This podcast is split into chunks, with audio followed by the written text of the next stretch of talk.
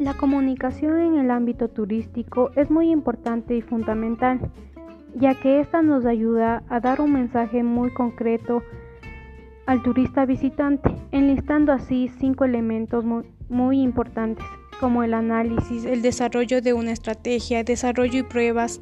implementación de la actividad, motoreo y evaluación, para mejorar el problema y llegar así de una buena manera al visitante.